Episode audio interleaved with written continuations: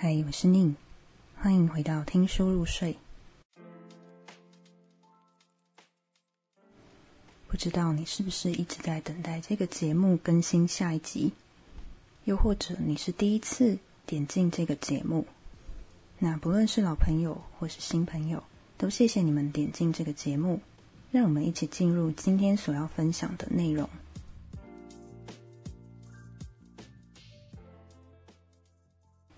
今天要讲的这本书的书名叫做《拯救手机脑》，乍听好像会让人觉得很排斥，但这本书的封面以及一些章节的图片用了非常有趣的视觉，它结合了古典的画作，让画作中的每一个人物都拿着手机，呈现一种违和跟讽刺的感觉，让人忍不住好奇的翻开这本书。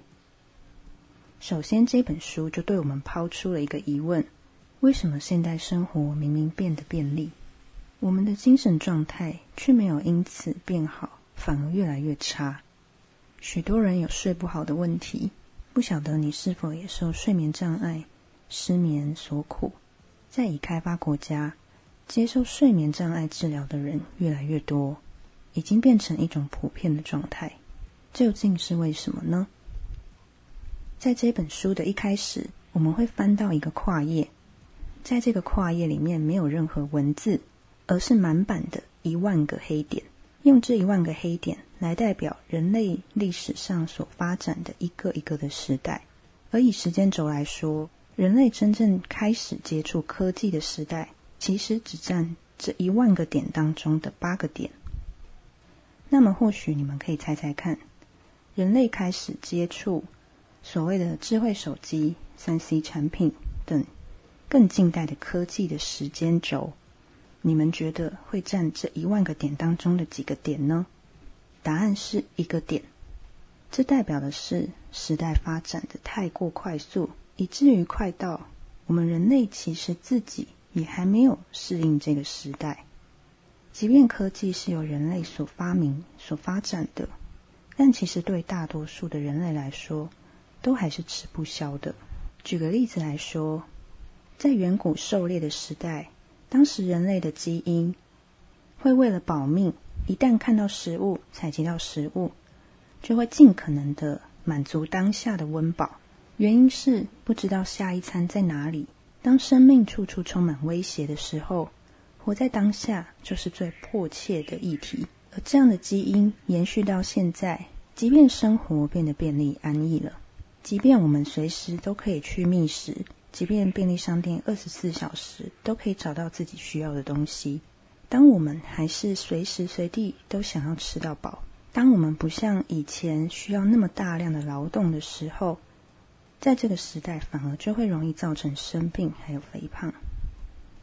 我们来试着想象一个情境，我们来试着想象一下十万年前生活在热带草原的人类 A 跟 B。他们同样都会食用一颗结满了高热量甜美果实的树的果子。A 只吃了一颗便满足的离去，当他隔天饿的时候，才会再到这棵树下去找。而当果子没有的时候，在 A 所生活的这个世界里，没有了果子的树，同时也代表着他有可能会死亡。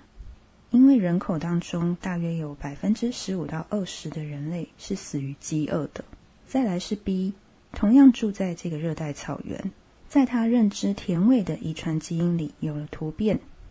只要吃了有甜味的果实，大脑就会分泌大量的多巴胺，而多巴胺是一种会让人在当下感到满足、愉悦，并且还会想要继续做这一件事情的物质。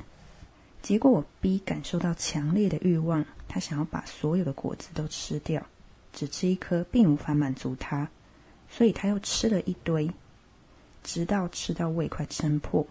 隔天醒来，当他又想到这些果实的时候，再走到这棵树下，发现果子都已经没有了。虽然感到可惜，但因为他前一天吃了很多很多，那些热量还留在他的身上。所以他也不至于饥饿。从这边我们可以来想，A 跟 B 谁的存活几率会比较高？也就是吃了比较多果实的 B。因为消耗不完的热量会转化成脂肪囤积在身上，而当我们没有食物可以吃的时候，至少可以一段时间内保护我们的人体免于饿死。以传宗接代来说，生育孩子留下遗传基因的可能性就会增加。由于对于热量、卡路里的渴求是来自于遗传基因的缘故，这种特质传承给下一代。下一代自然也就容易存活，并且繁衍子孙。经过了几千年之后，对于热量的需求缓慢且确实的成为这群人之间普遍共通的特性。于是，我们试着把 A 跟 B 再放到现代的社会里来看看。现在有非常多的素食店，当 A 走到素食店去买汉堡，吃饱之后愉快的离开，而 B 也走进素食店。不止点了汉堡，还加上薯条、可乐和冰淇淋，吃到肚子快撑破才离开。隔天早上，当 B 饿的时候，又去点了一样的东西。因为不论是哪一天，店里随时都会提供满满的食物，而 B 随时都可以吃到饱。而累积几个月之后，暴饮暴食的行为却开始侵蚀了 B 的身体。他开始增加好几公斤的体重，甚至引发了糖尿病。而显然，他的身体是已经没有办法承受这样的高血糖。如此一来，A 跟 B 两个人的处境，相较于过去却逆转了。过去生活在热带草原的时候，对热量的渴求虽然有助于当时的人类可以存活，可是你会发现，好像不是那么适合现代的社会。就过去来说，人类历史上百分之九十九点九的时间里，那些维持我们生存的生物结构本身，在现代突然之间好像变成了弊多于利，而这并不是假设性的描述，而是我们正在经历的事实。来不及适应现代社会的，其实也不只是我们的身体而已，在我们的精神层面，甚至也是一样的。比方说，在过去，人类会因为受伤、被杀害，或是遭受动物吞食而死亡，经常对于这些危险感到不安，而会想办法避开风险，去拟定各种计划，为的就是能够提高自己存活的几率。而如今，我们已经生活在相对来说安全、安逸的世界里了。我们其实不太会无缘无故受到动物或是其他人的攻击，当然指的是物理上的攻击。可是，在这个时代的我们，也并没有因为这样就觉得比较安全而舒适。相反的，我们还是会经常设想各种负面的可能、负面的状态。我们的心理很容易因此而生病，变成所谓的恐慌还有忧郁。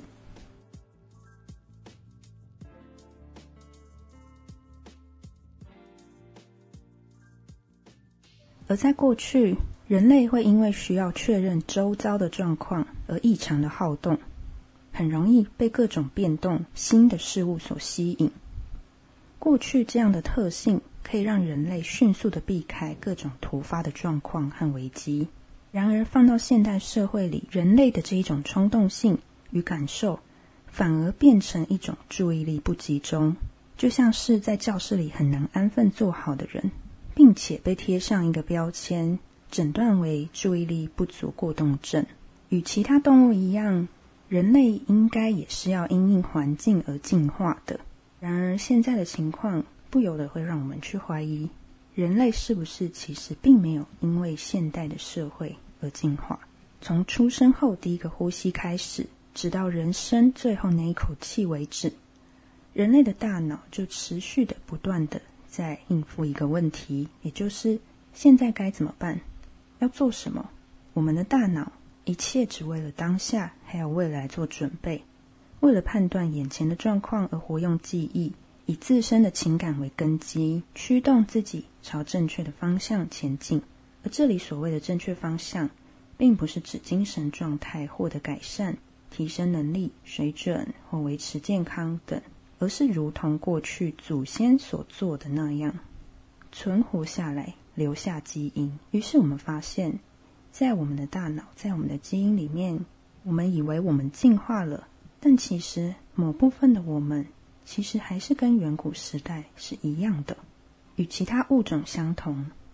塑造出人类身体还有脑袋的一个最重要的基本原则，就是存活并且留下基因。或许就可以从这里去回推到人类在做选择、人类在判断事情、人类在采取行动的时候所根据的到底是什么。大脑本身也会有生存的演算法。当我们站在超市的点心零食柜的时候，进化后的演算法。就会快速的估算，并给出答案，要我们避免让自己饿死。所以，嘴馋想要吃东西，就是以这种强烈渴望的方式来传递讯息，让我们做出行动。而事实上，我们的大脑并还没有跟上这个食物已经多到满出来的现实社会，以至于当我们真的站在点心架的前面的时候。许多人都无法做出合理的判断。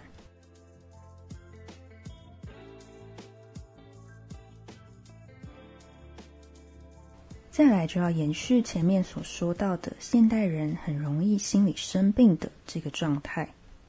为什么对于大部分的人来说，负面的情绪总是会冲到第一个浮现在脑海的状态？为什么负面情绪总是会凌驾于正向的情感之上？以人类的历史来说，负面情绪往往伴随的是跟威胁息息相关的状态。因为是威胁，所以非得立刻迫切的处理不可。吃东西、睡觉、交配这些事情都还可以等待，可是，在面对威胁、危险的时候，这种应对是不能等的。这也是为什么，当我们一旦有重大压力或担心的事情的时候，你就再也无法思考其他的事。我们的祖先过去生活的世界是一个遭受威胁、比拥有光明未来更常见的环境，经常的可以感受到负面情绪，也可以从话语中多半是表达负面情绪的字眼观察到。一般人平常就比较在意负面的情绪。试着想想，你会想要看一部完全没有纷争、完全没有战斗？完全没有争执的电影或者是小说吗？而负面情绪的根源就是来自于压力，所以接下来我们就要来看看这个时代的我们所承受的压力到底是什么。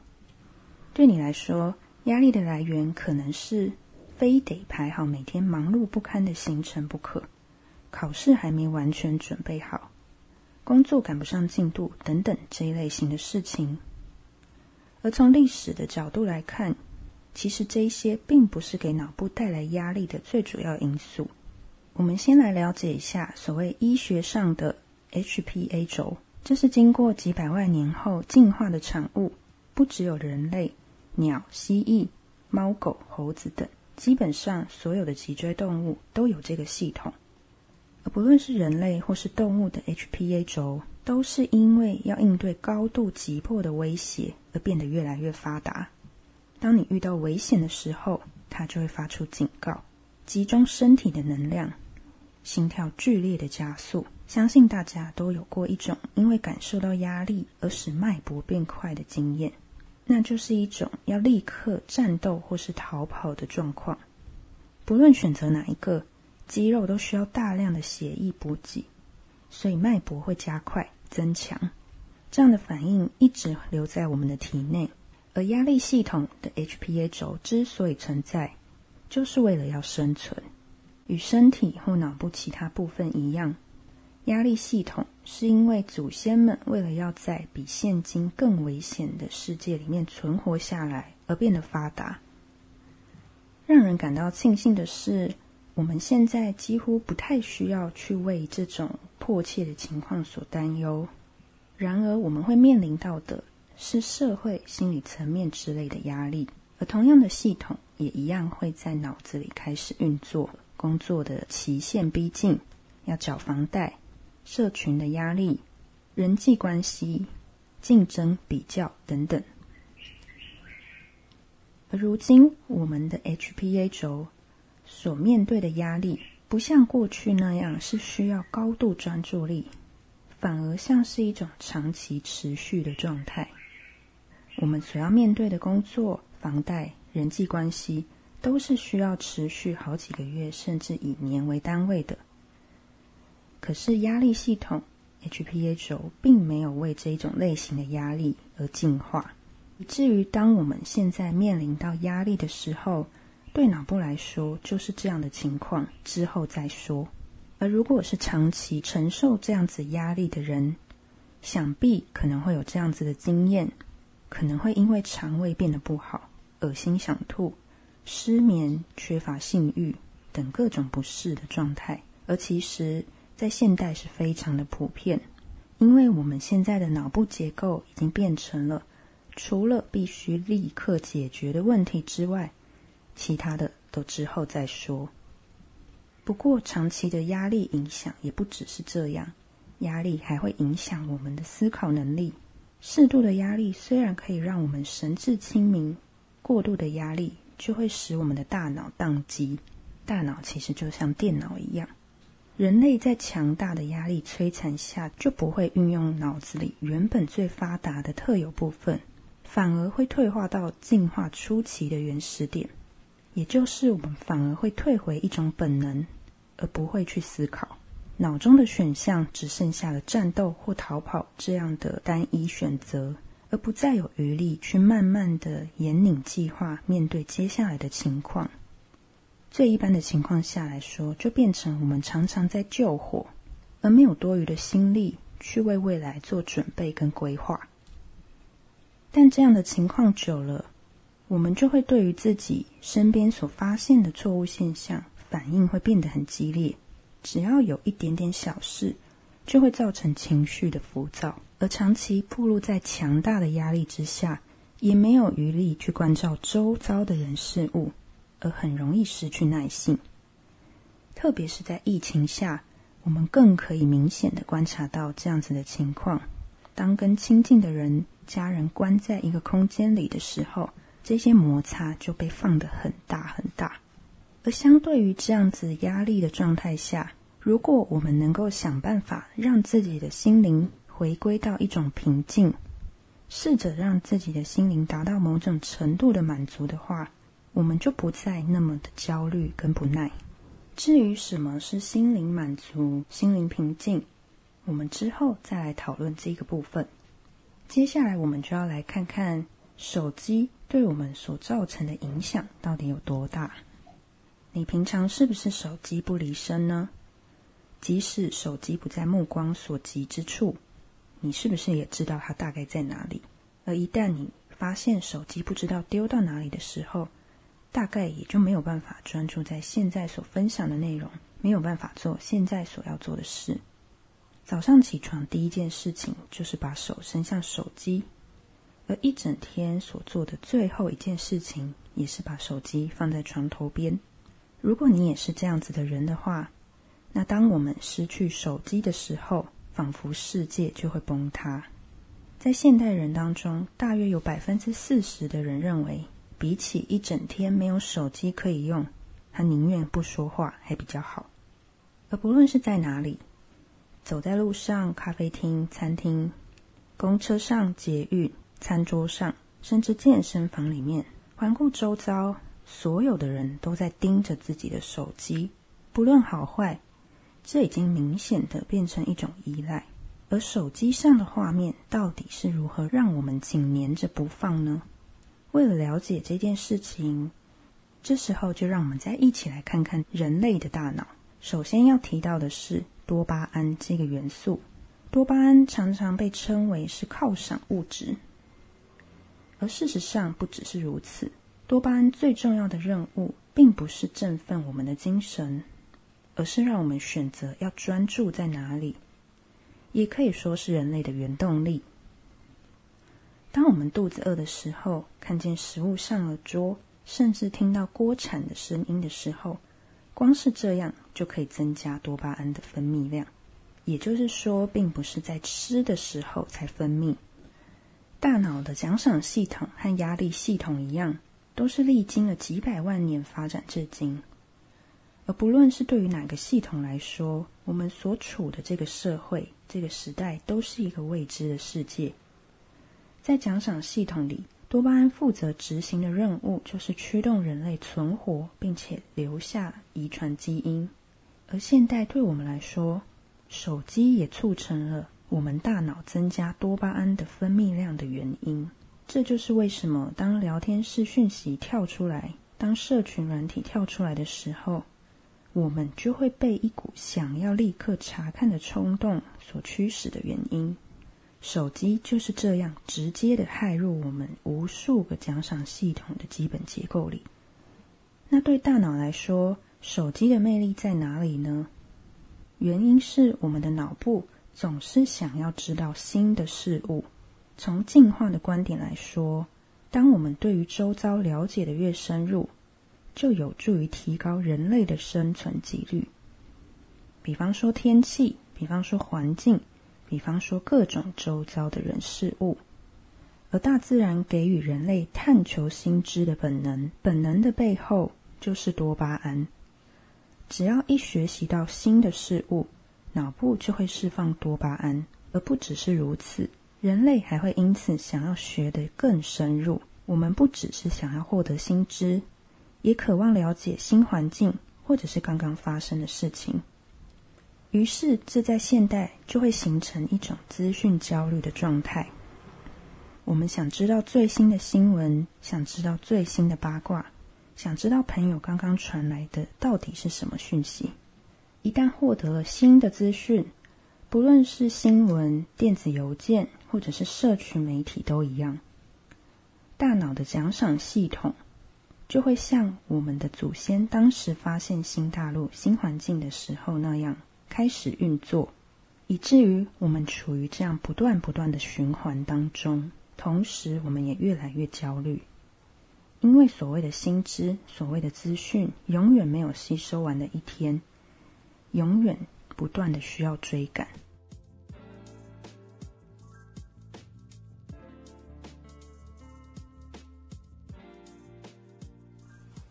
再来就要讲到社群媒体当初在发明的时候，巧妙运用了大脑机制的地方，隐含在人体内对于一种不确定结果。未知的好奇跟偏爱，到了现代就会引发出一些问题。比方说赌博，即使我们知道赌博这件事情常常都是赔钱居多，可是却还是不可自拔的陷进去。这是因为大脑的奖赏系统对于不确定的结果会给予很多的奖励，而这种赌博的不确定性本身就会让人觉得魅力无穷。因为你会觉得下一次还有希望，说不定再玩一次就可以赢回来。下一次，下一次，大脑不断的对你传送这样的讯息，而巧妙的运用了这种机制的，并不只是游戏公司或是赌场。平常我们所使用的所有的社群软体，也都是基于同样的原理。当我们看到跳出来的通知，当我们听到通知的铃声。在那个当下，大脑所分泌的多巴胺量，都要比我们实际去阅读邮件，或者是实际的去阅读讯息的内容还要多。原因是我们对于这一份未知，对于这一份说不定是很重要的讯息，感到一种强烈的好奇和渴望，并且在心里想着只要看一下就好，就忍不住拿起了手机。而且拿起来之后再放回去，过一会又忍不住再拿起来，反反复复。醒着的时候，现代人大多数都是如此，平均大概每隔十分钟吧。更不用说我们可能现在常用的脸书、Instagram 和 Line 等等的社群，我们变得会想要随时去查看有没有重要的更新，有没有人按赞。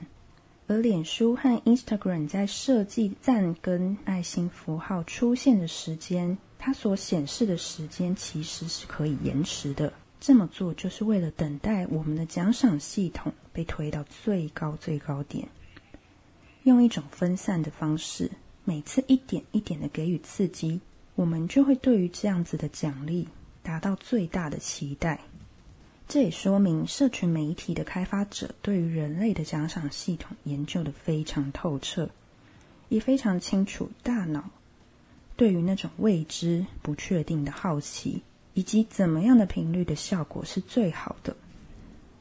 当我们点开 Twitter 的时候，会有一个等待的画面。事实上，这些软体所设计的等待的画面，往往都并不是真的要去读取资料，或是档案太大等等的原因，单纯就是要让你盯着这个画面，引发你的等待、期待。知道这一点的时候，真的是觉得自己的自己的整个大脑都被掌握。于是说到这边，我们也会很自然的了解。科技到底带给我们什么样的影响？我们到底依赖到了一个什么样的程度？我们也就会明白手机是怎么样害入我们的大脑机制。还有，虽然知道少用手机对我们比较好，同时又知道远离手机是如此的困难，于是我们必须设法去想一些招式来对付自己。当我们越是依赖这些物品，越是依赖手机，你会发现你专注在别的事情上的时间越来越少。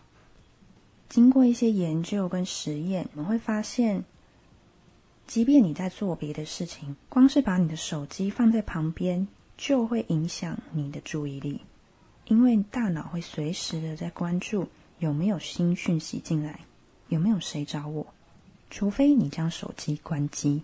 而这也深深的影响了我们的睡眠品质。在现代人类的社会当中，我们的平均睡眠时间在这一百年当中已经很快速的减少了一个小时。相较于那一些狩猎采集的祖先，即便他们的睡眠时间没有我们长，可是他们的睡眠品质是远比我们好的。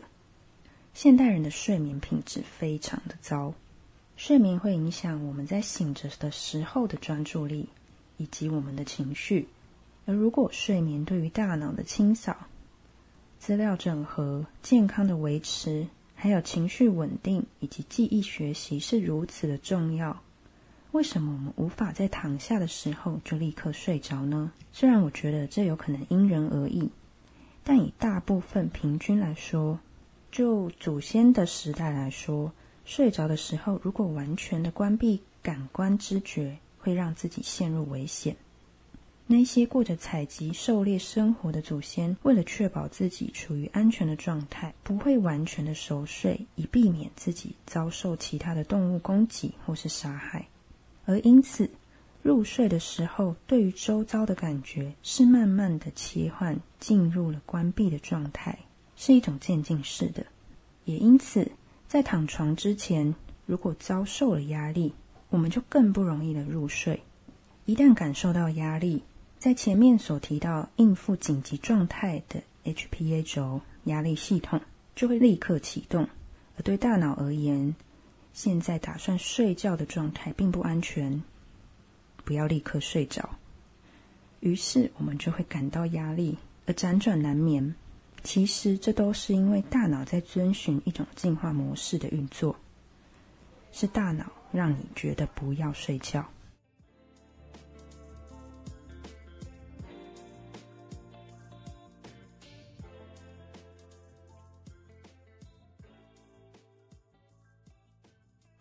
而根据研究，也确实的印证，手机真的妨碍了我们的睡眠。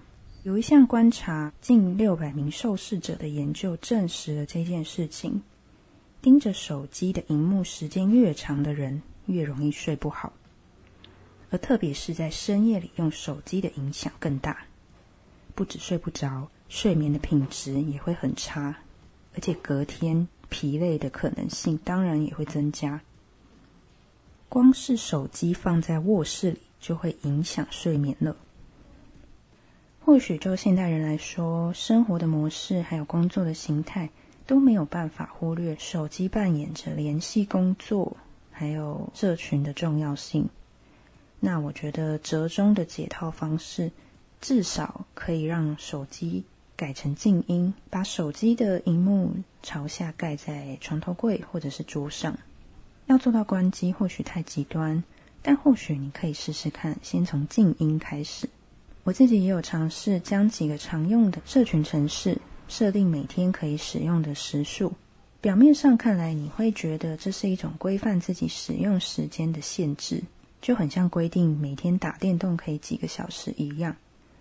但另一方面来说，你也可以借此观察跟统计出你每天到底花多少时间在这些软体上面。原本没有自觉、没有感觉的部分，或许当你看到每天使用四五个小时的时候，你就会突然发现：诶，奇怪，我有花那么多时间吗？我到底都花在哪里？那如果这些并不是真的那么必要的话，我是不是可以减少一点时间，借此来慢慢调整？或许就可以找到适合自己的与手机相处的一种模式。手机毕竟是设计来让我们使用的，而不是操控我们。但现代的生活反而常常变成一种依赖手机，甚至让自己像是被手机操控一样。我想，这应该不是我们真正所想要达到的。在书中还有提到许多手机之于大脑的机制所带来的影响，从生理学、从医学、从科学的角度，或许你都可以在这本书里面找到一些你原本不一定有意识到的答案。如果你们对于这本书有兴趣，就欢迎去找这一本《拯救手机脑》来看。那最后想要跟大家分享的是。在阅读这一本书的时候，让我联想到之前在看一个日本的节目，或许有些人也看过。他是在讲日本人自给自足的生活形态。那我记得当时看到的那一集内容是采访的那个对象，他是在都市里受挫，遭受到否定之后，他决定离开都市。当他在亲近大自然的环境里，他感受到一种。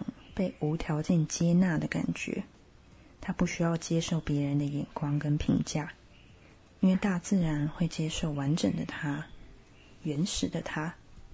而所谓自给自足的生活，就不会像都市里那么方便了。他要克服许多从都市过渡到乡下的适应期，比方说要吃肉、要吃菜，就不像在都市里，你可以去超市立即购买。你可能要自己耕种，甚至要自己打猎，而且你还要接受变数，就是你不一定会在打猎跟耕种之后就吃到这些东西，你会经历劳动跟辛苦。而在乡下要饮用水的话，你所用的是山泉水，用电也不像在都市里方便，会变得非常非常的珍贵。我还记得有几个画面是这个妇人他自己腌柠檬。腌梅子，而这些果实的种子，甚至还可以拿来自制化妆水。她还可以自然的采收红豆荚，把豆荚里面的红豆挑出来清洗之后，煮成红豆汤。他会砍柴烧柴，不用瓦斯炉，而用柴炉去煎煮食物。他用洗衣板洗衣服，而这样一整天下来，你会发现会经过许多的劳动。而人就是在这些劳动当中，自然而然就会疲累，也会从中感受到具体的成就和满足。于是，一整天下来就会变得很好睡。而光是张罗的这些食衣住行，日复一日，每天就非常充实了。其实也就自然不会有什么时间会去陷入低潮跟负面。或许人在陷入低潮跟负面的时候，往往是有一个空档。会在那个空档的时候，发现自己并不允许自己闲下来，怎么能空转的那种心情。于是看了这样子的节目之后，就会觉得对照今天所分享的内容，或许我们可以试着在忙碌的生活当中，强制的为自己安插一些短暂的灯出，不论是去感受一下乡下，或者是感受。关机手机，关机的生活状态。如果你的心里其实也对于这样子的登出有一丝向往，那其实不用怀疑，就想办法的在你休息休假的时候，刻意的为自己安排一个登出的空档。如果不知道去哪里的话，就为自己营造一个这样子的空间，晒晒太阳，感受风。感受热，感受空气的流动，感受放空，找到属于你自己的方式，接着再投入忙碌的生活。我相信我们是没有办法说舍弃手机就舍弃，但至少我们可以在三 C 成瘾的过程中，强制在每一个段落去安插一段灯出。这就是今天所想要跟大家分享的内容，以及可以去做的尝试。那接下来我也会试着把这样子的想法落实在生活里面。如果你有联想到什么你所想要去实验的登出方式，或者你所想要去调整跟改变的，你也可以跟我分享，或者是记录在你自己的社群或者是日记里面。有机会的话，也欢迎在 Instagram 上面跟我分享交流。欢迎到听书入睡的社群上面。来找我，这样就是这一集想要跟大家分享的部分。希望你们会喜欢，也希望我们都可以去逐渐的找到一个越来越舒服且踏实的生活模式，去活用这样子的科技，而不是被科技所操控。我想这是一个目标，也是一个理想，需要刻意的去实验跟执行。那么这一集就到这边。如果你们喜欢这样子的内容，欢迎到 Apple Podcast 或者是 Spotify 以及你所收听的平台上面帮我评分，也欢迎分享给你认为可能有兴趣的朋友们。我们就下一集再见喽，拜拜。